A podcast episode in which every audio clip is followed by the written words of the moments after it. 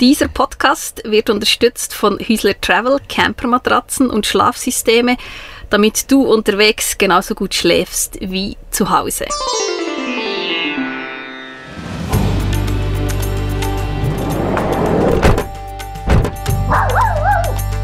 Die Einsteiger. Mehr als ein Vanlife-Podcast.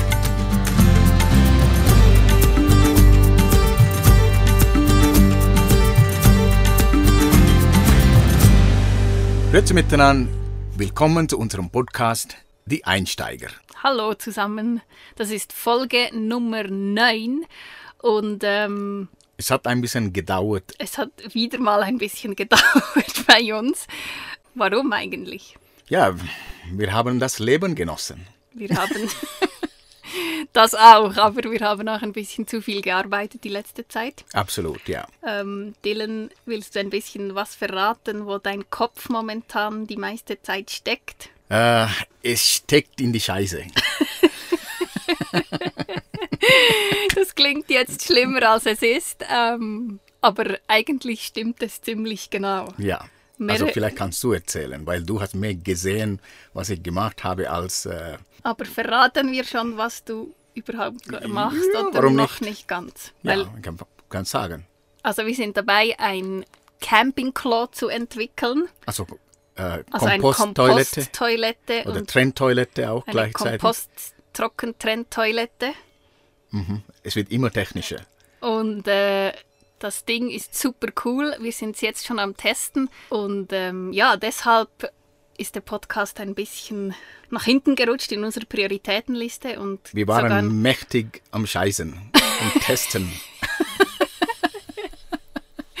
und vor allem eben am Ausklügeln und Ausarbeiten, was noch besser gemacht werden kann. Und bald, bald ähm, gibt es dann das Produkt wirklich auch auf dem Markt. für euch alle, falls ihr noch ein Klo braucht in eurem Van.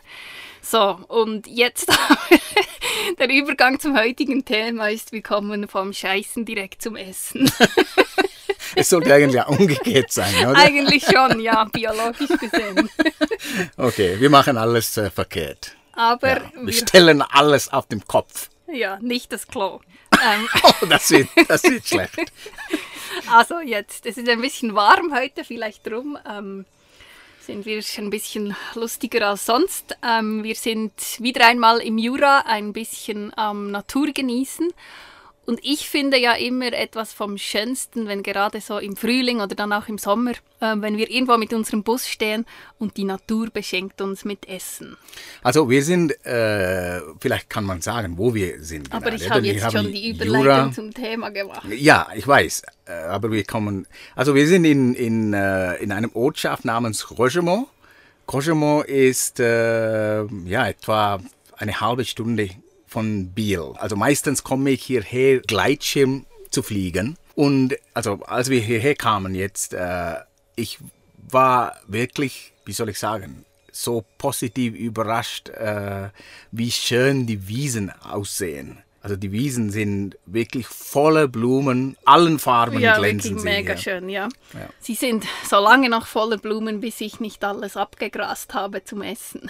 Jawohl, also das Thema ist auch äh, Essen und äh, nicht nur einfach Essen, an Einkaufen gehen in Migro oder in Coop, sondern Essen, was die Natur zum Bieten hat. Genau. Und wie gesagt, ich finde das etwas vom äh, Tollsten, wenn man irgendwo steht und dann kann man Brombeeren pflücken oder im, im Frühling ähm, Bärlauch natürlich, Holunderblüten und einmal habe ich etwas gemacht, da magst du dich noch sehr gut dran erinnern. Jawohl, also da habe ich auch ziemlich äh, genossen, auch gelitten gleichzeitig. Also sie hat äh, mir etwas, so eine Salat oder irgendetwas gekocht. Ein Spinat. Ähm, ein Spinat, eine Art, äh, das war super, aber nachhinein habe ich, äh, wie sagt man, Es also hat noch ein bisschen gebrannt auf der Zunge. es hat gebrannt, also nicht die Zunge, sondern auch meine ganze, ganze äh, Hals. Ah, wirklich? Ja. Aber Bei mir Ja. war es nur auf der Zunge so ein bisschen. Und dann habe ich Martina gefragt, hey, was ist das? Also was hast du gekocht? Äh, und dann hat sie mir gesagt, ja, es war Brennnessel. so. ähm, Und- vielleicht es wäre gut gewesen, wenn ich vorher gewusst hätte, was du gerade gekocht hast. Und seitdem, ich frage zweimal, was Martina kocht. Vor allem, wenn ich es in der Wildnis so finde, oder?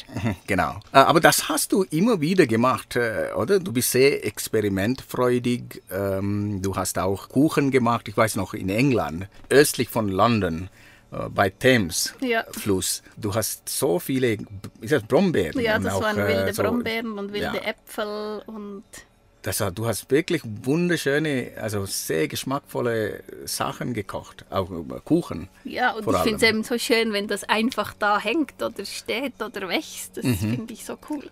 Jawohl. Und ähm, genau, um da noch ein bisschen mehr zu lernen und dir künftig Brennnesselspinat zu servieren, der nicht mehr brennt auf der Zunge, habe ich ähm, vor ein paar Wochen einen Ausflug gemacht und Kevin Knobs getroffen.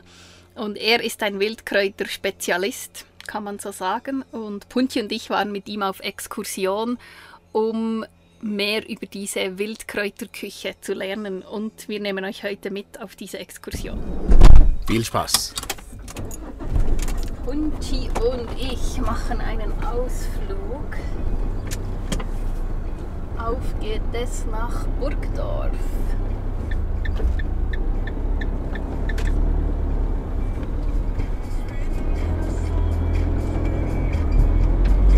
Es ist ein sonniger Frühlingsnachmittag mitten in der Woche, einer der ersten T-Shirt-Tage, als ich Kevin Nobs in Burgdorf beim Parkplatz des Hallenbades treffe. Hinter uns erhebt sich markant das Burgdorfer Schloss in den Himmel, dem wir aber heute den Rücken zukehren werden.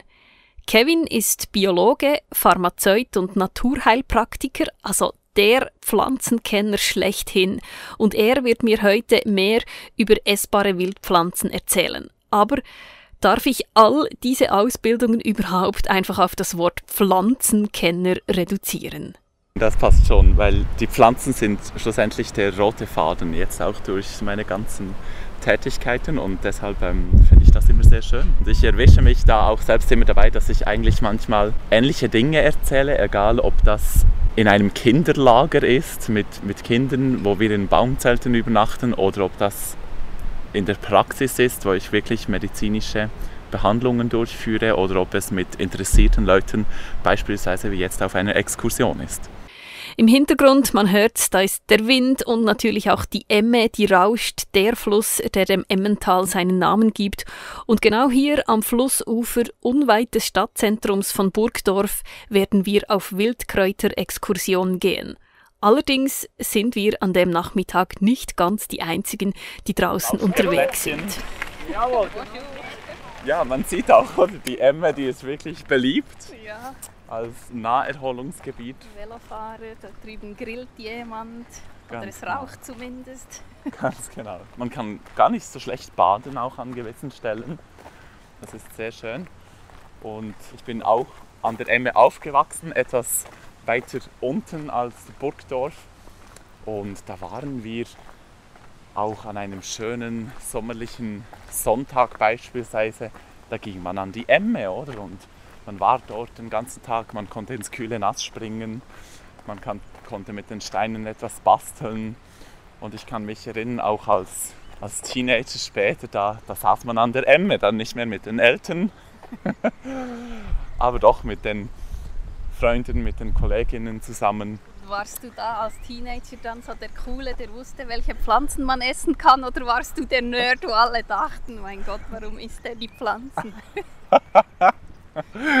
ja, ich denke eher das Zweite.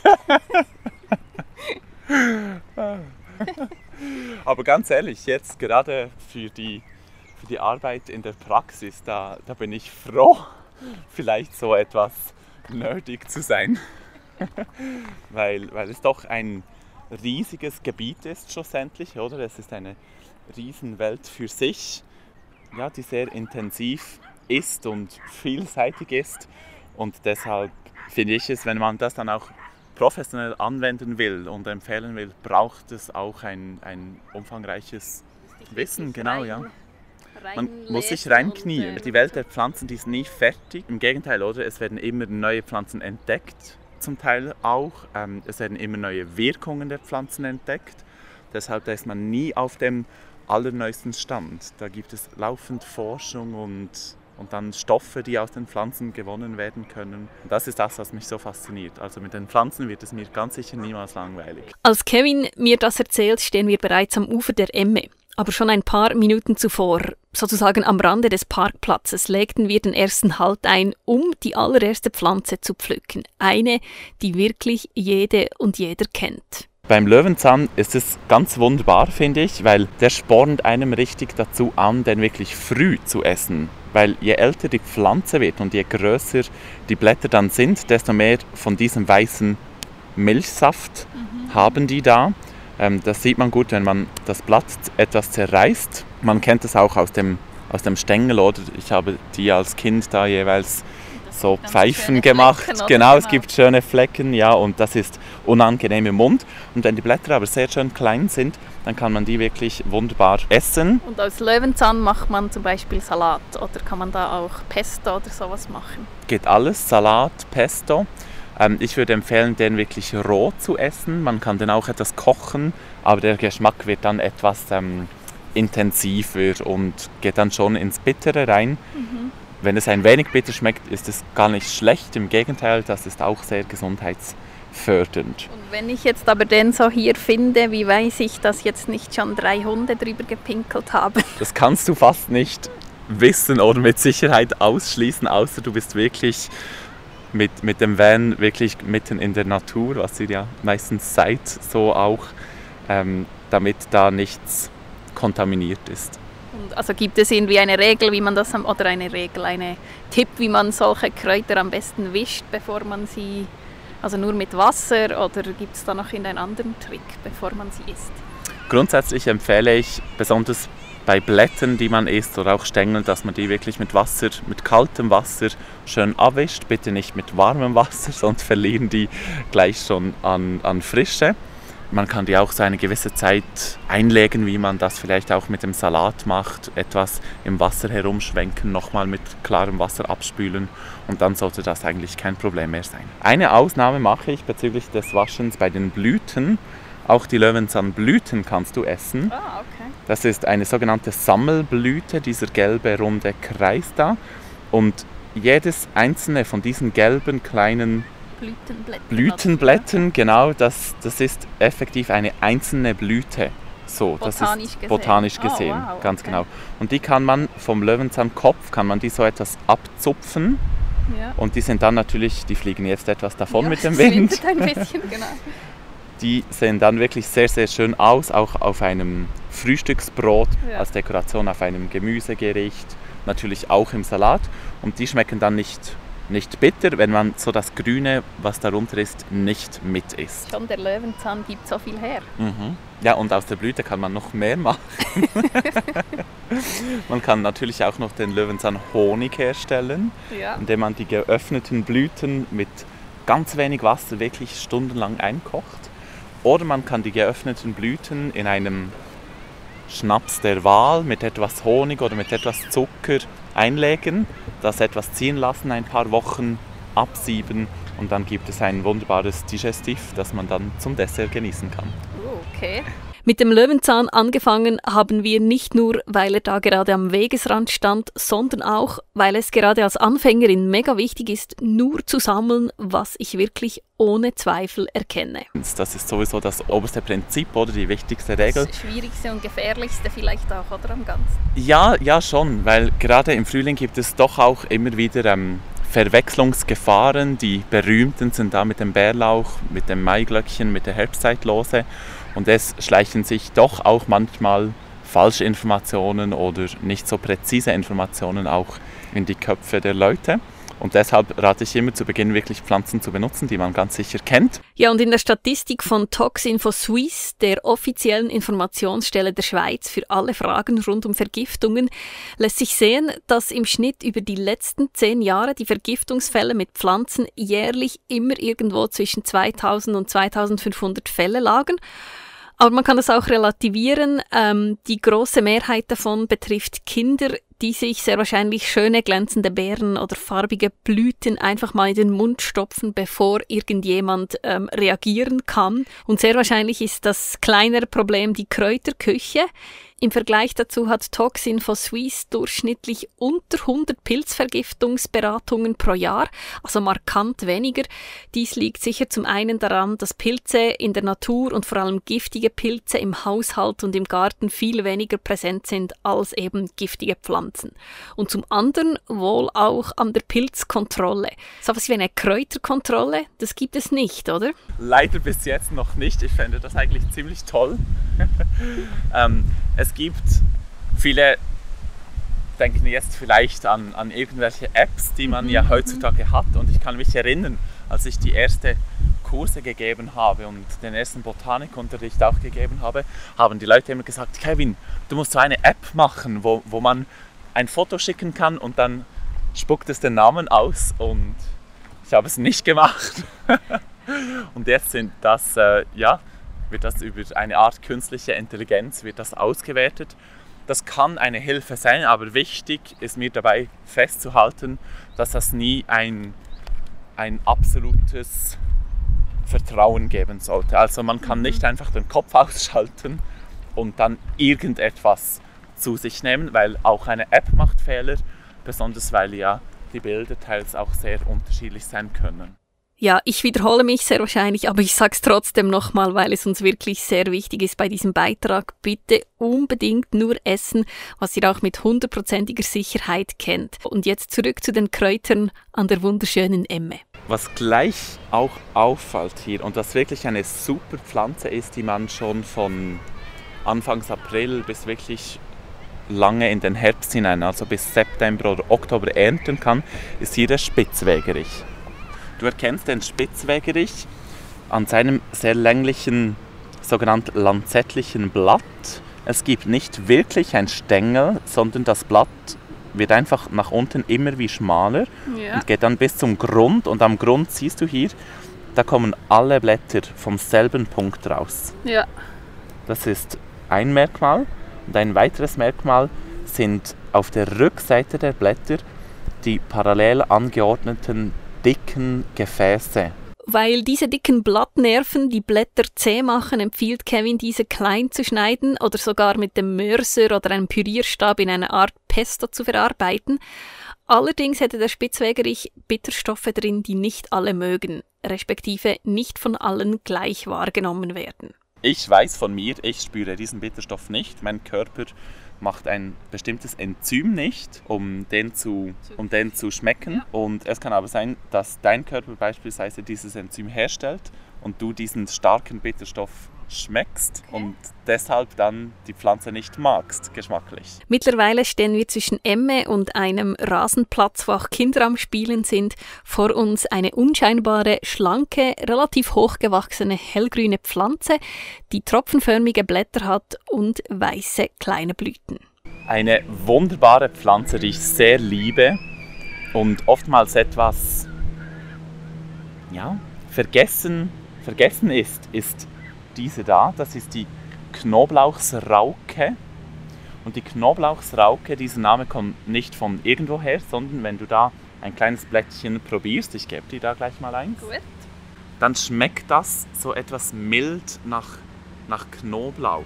Eigentlich ähnlich wie ein Bärlauch, ist aber milder. Ah, ja, stimmt. Und während wir dort auf den rohen Blättern herumkauen, schleicht sich hinten ein lärmendes Blumenmonster an. böse Rasenmäher und mit alle Blumen ab. Und ja, er fuhr da tatsächlich schonungslos über ein Feld voller rosa-weißer Gänseblümchen, deren Blüten man eigentlich auch essen könnte. Schade. Aber nun zurück zur Knoblauchsrauke, die mir vor dem Ausflug mit Kevin nie aufgefallen ist und die ich seither überall, wirklich überall sehe. Die Knoblauchsrauke, ich habe dir eben so ein schönes Blättchen gegeben. Da ist es wichtig, dass man wirklich die obersten Blätter verwendet, weil die sehr zart sind in der Regel. Und je größer und älter die Pflanze wird, desto bitterer werden die Blätter auch. Also Ja. mir ist es auch schon passiert, dass ich wirklich von unten große Blätter verwendet habe, die dann wirklich fast zu bitter waren, um die schön essen zu können. Und ich finde auch, das variiert von Standort zu Standort effektiv, die Bitterkeit dieser Pflanze. Es- Also wenn man die Pflanze einmal probiert hat und sie zu bitter fand, bitte unbedingt noch ein zweites Mal an einem anderen Ort probieren. Und nebst den Blättern, wenn die wirklich zu bitter sind oder wären, dann kann man auch die Blüten essen. Man kann wirklich den ganzen Blütenknopf wegnehmen und den insgesamt essen. Der schmeckt dann wirklich auch knoblauchig und etwas scharf, weil die Pflanze gehört botanisch zu den Kreuzblütlern sogenannten. Und ihr kennt oder du kennst auch viele Pflanzen, die in dieser Familie sind. Das sind auch die Senfpflanze, sämtliche Kressearten und so weiter. Und das ist genau das Scharfe, was man da auch, auch schmeckt.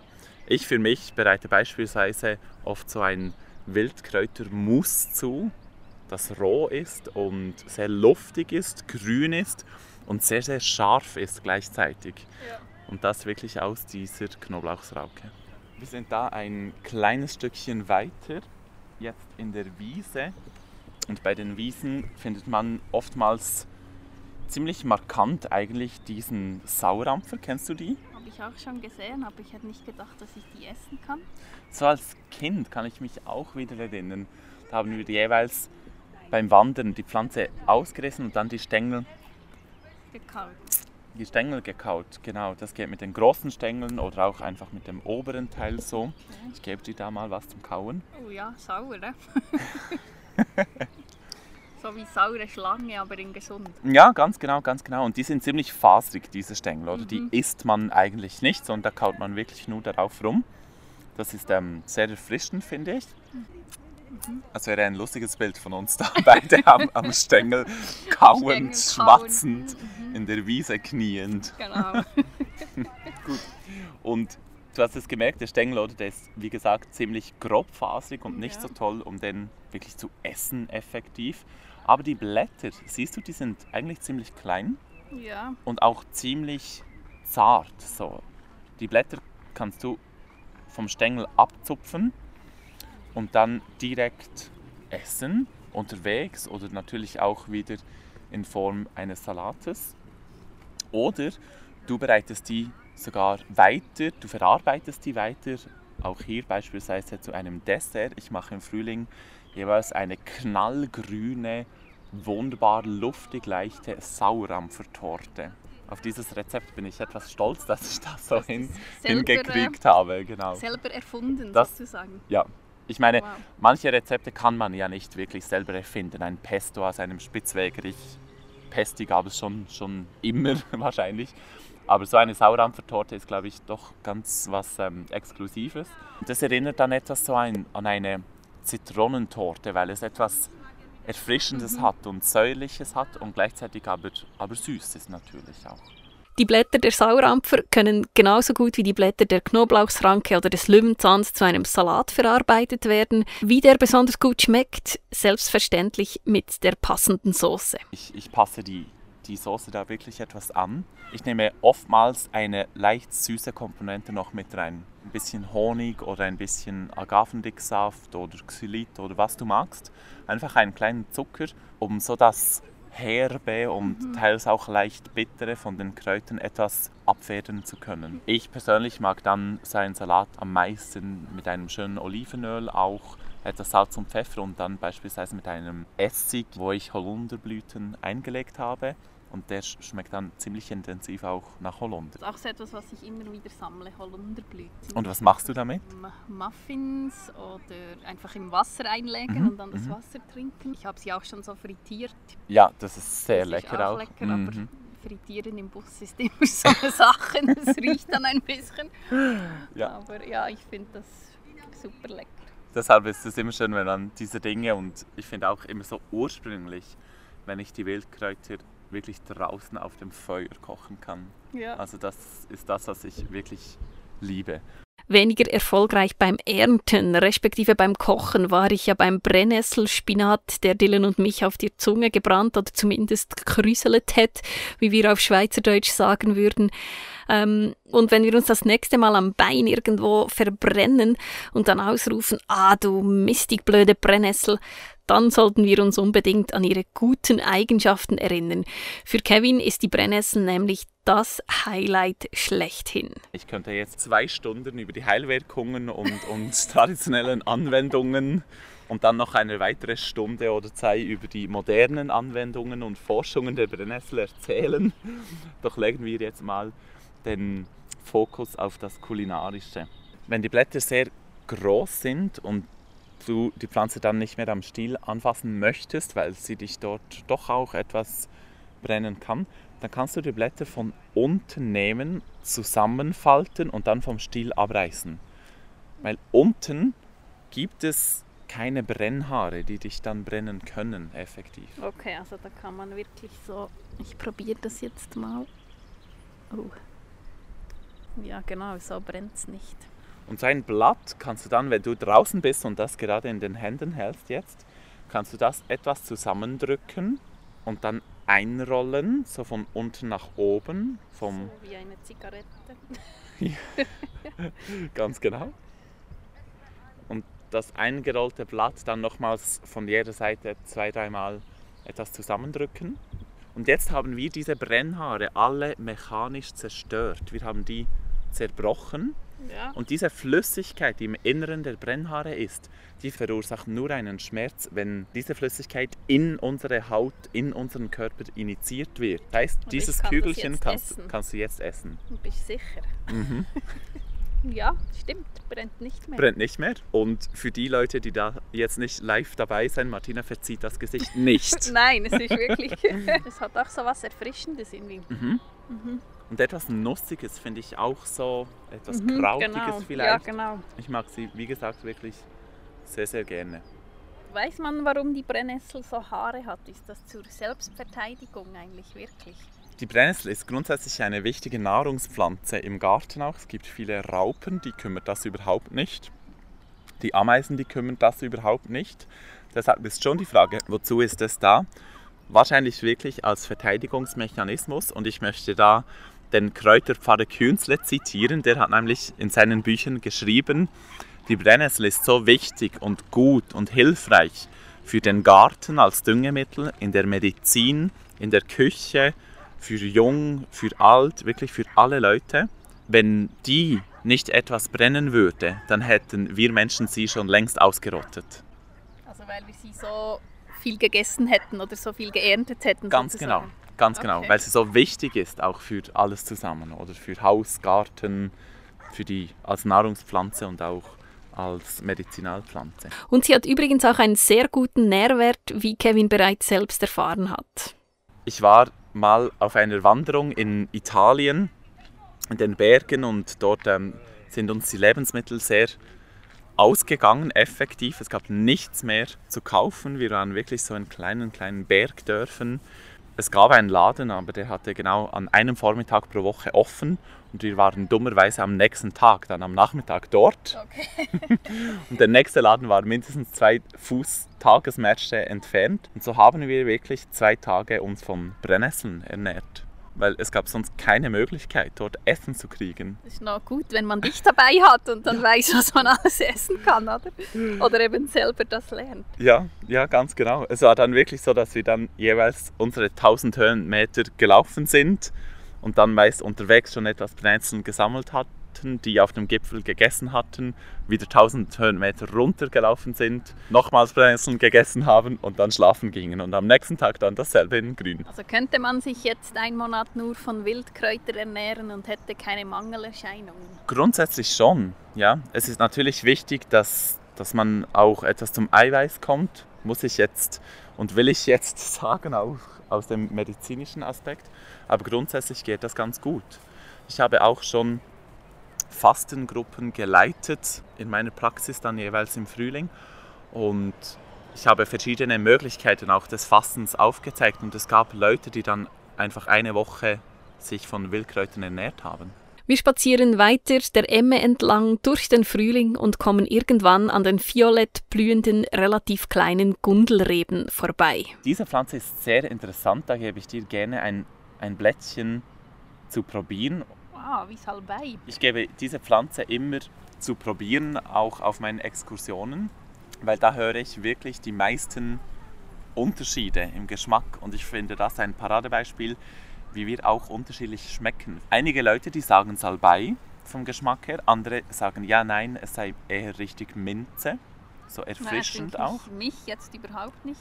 Wieder andere Leute kommen bei dieser Pflanze oft mit dem Ausdruck von Geißkäse. Ja, das stimmt. Jetzt, wo du das sagst, ein bisschen hat's was.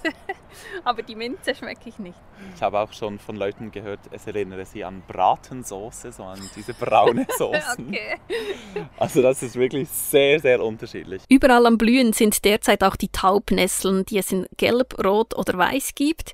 Wir stehen gerade vor ein paar Büschen mit gelben Blüten und diese Taubnesseln, die sehen aus wie die etwas hübschere, kleinere und nettere Schwester der Brennnessel. Essen könnte man auch hier die Blätter, die nicht stechen, aber die auch nicht besonders speziell schmecken. Wir aber zupfen nur die einzelnen Blüten ab. Wenn du Glück hast, kannst du von unten, hier kannst du die aussaugen und da findest du vielleicht noch ein Tröpfchen Nektar. Ganz wenig. Ganz wenig.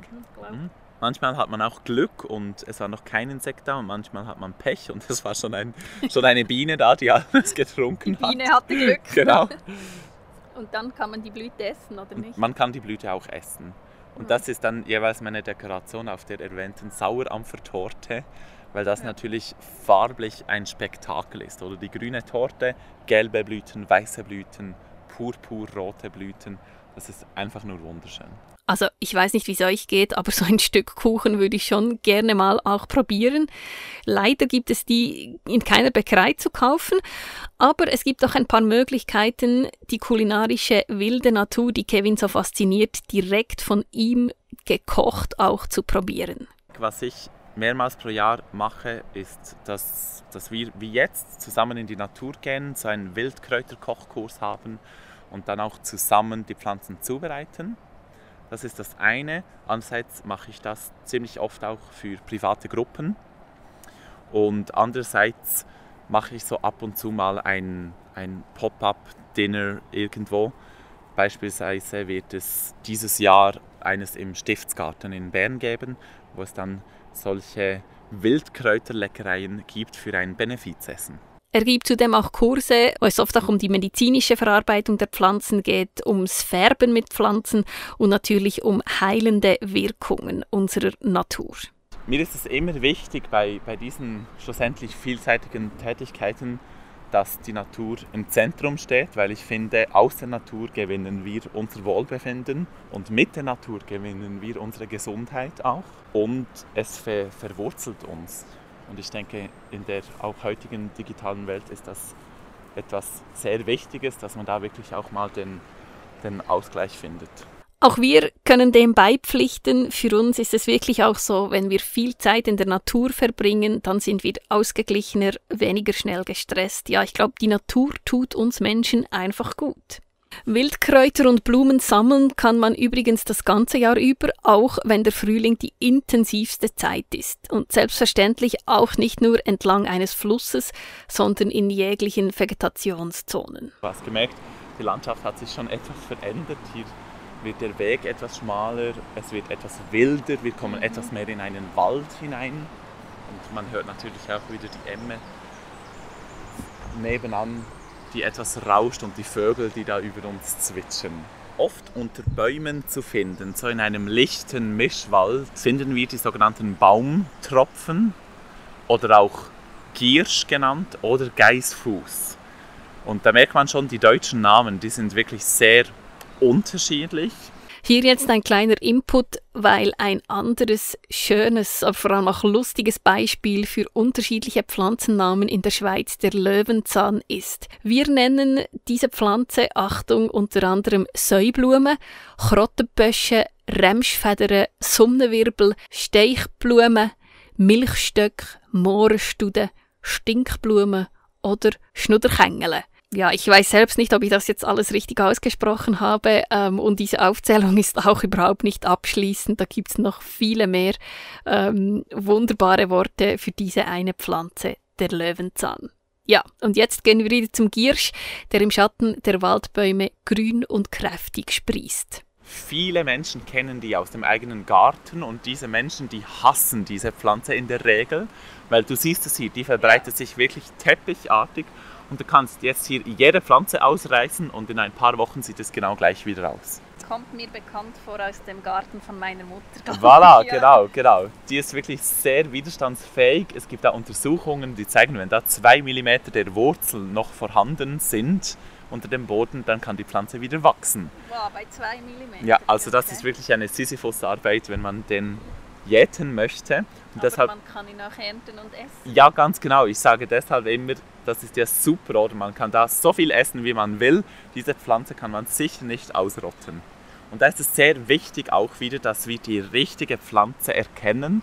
Und bei diesem Giersch gilt die sogenannte Dreierregel. Ich reiße da mal ein Stück ab und gebe dir das hier. Spür einmal hier den Stängel.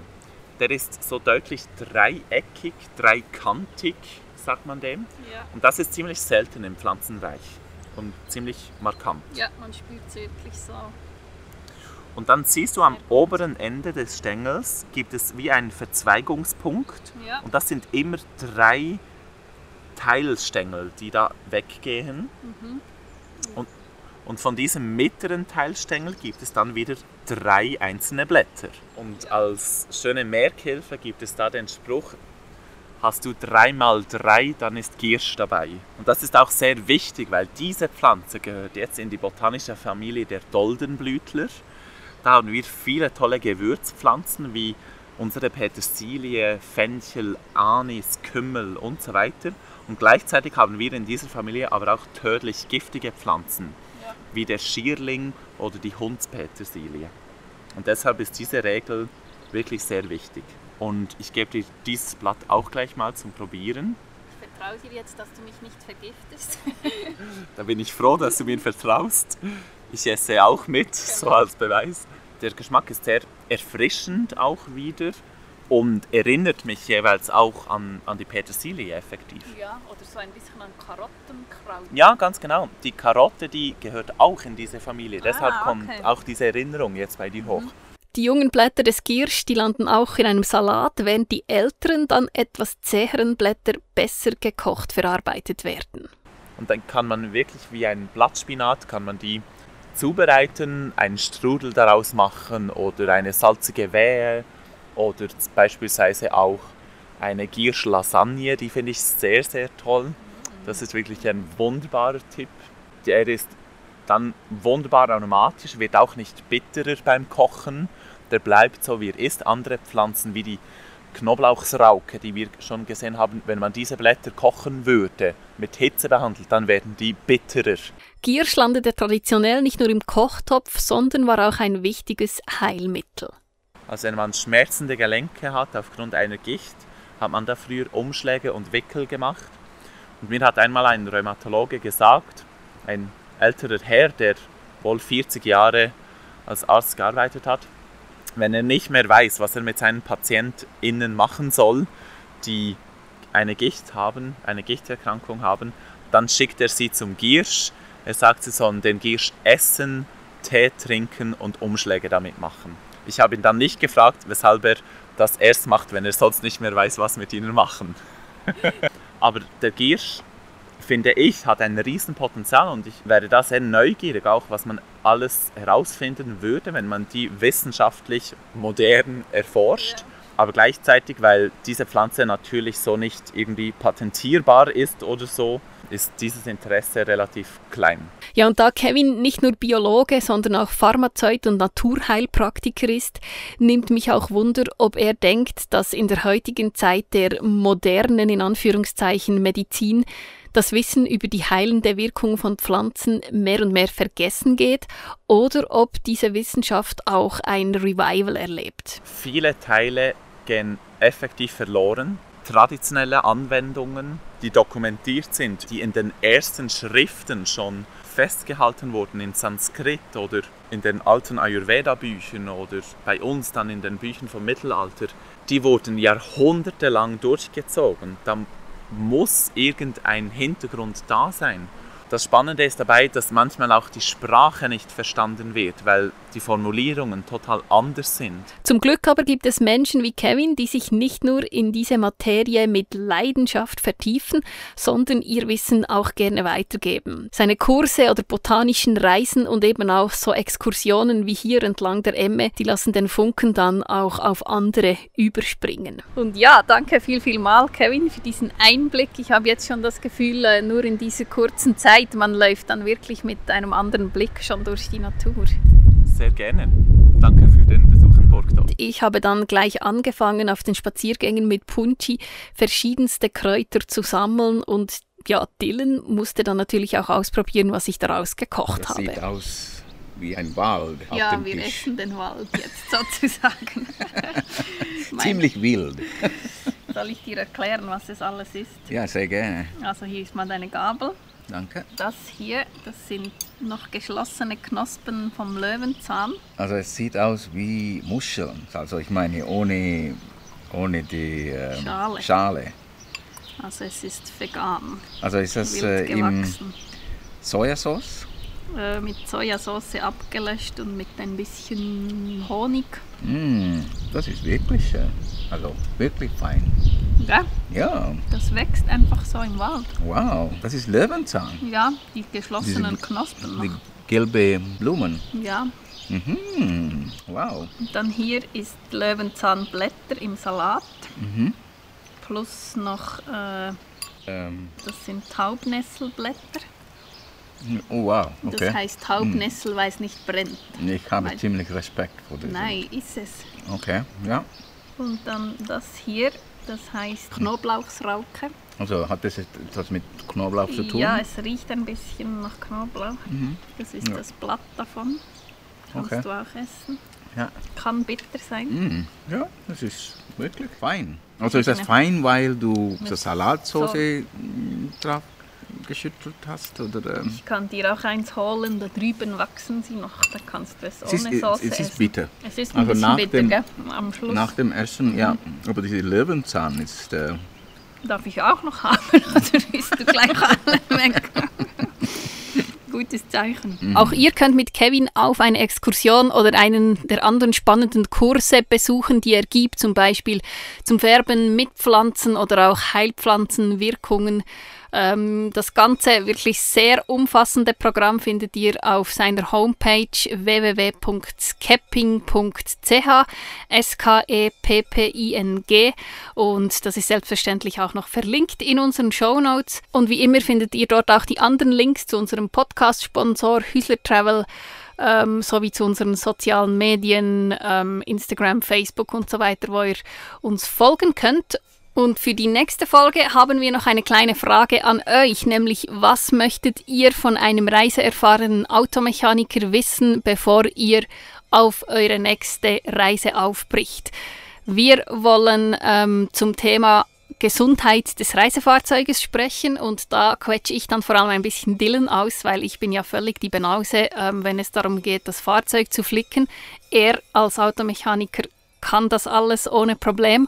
Und deshalb haben wir gedacht, es sollen auch eure Fragen in diesem Podcast Platz haben.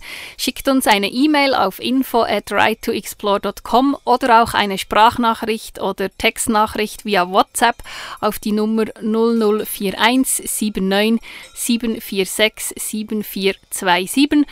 Diese Infos sind ebenfalls in den Shownotes drin und dann freuen wir uns darauf, euch bald wieder hier auf unserem Kanal dabei zu haben und wir hoffen, dass es diesmal wirklich in 14 Tagen die nächste Folge gibt. Wir geben uns Mühe. Bis dahin bleibt gesund und glücklich und genießt den wunderschönen Frühling. Tschüss zusammen!